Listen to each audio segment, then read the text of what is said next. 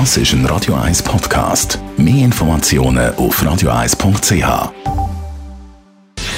Gesundheit und Wissenschaft auf Radio 1. Unterstützt vom Kopfwehzentrum Irlande Zürich. www.kopfwww.ch Vegetarier unter uns haben es schon immer geahnt. Fleisch ist sicher nicht nur gesund, aber jetzt gibt es neue Erkenntnisse zum Bullenfleisch. Beim roten Fleisch hat man ja schon lange gesagt, zu viel ist sicher nicht gut.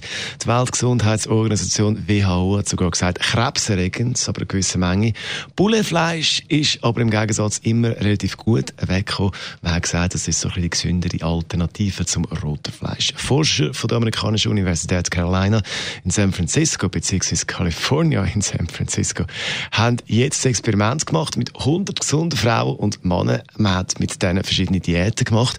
Beim einen, bei der einen Diät haben sie nur rotes Fleisch bekommen, dann weißes Fleisch und dann hat es eine Diät gegeben, ganz ohne Fleisch. Das Resultat in Bezug auf den Cholesterinspiegel ist das Bullenfleisch eben auch problematisch. Das hat man gesehen bei den Blutwert nicht ganz so fest wie das rote Fleisch, aber eben auch.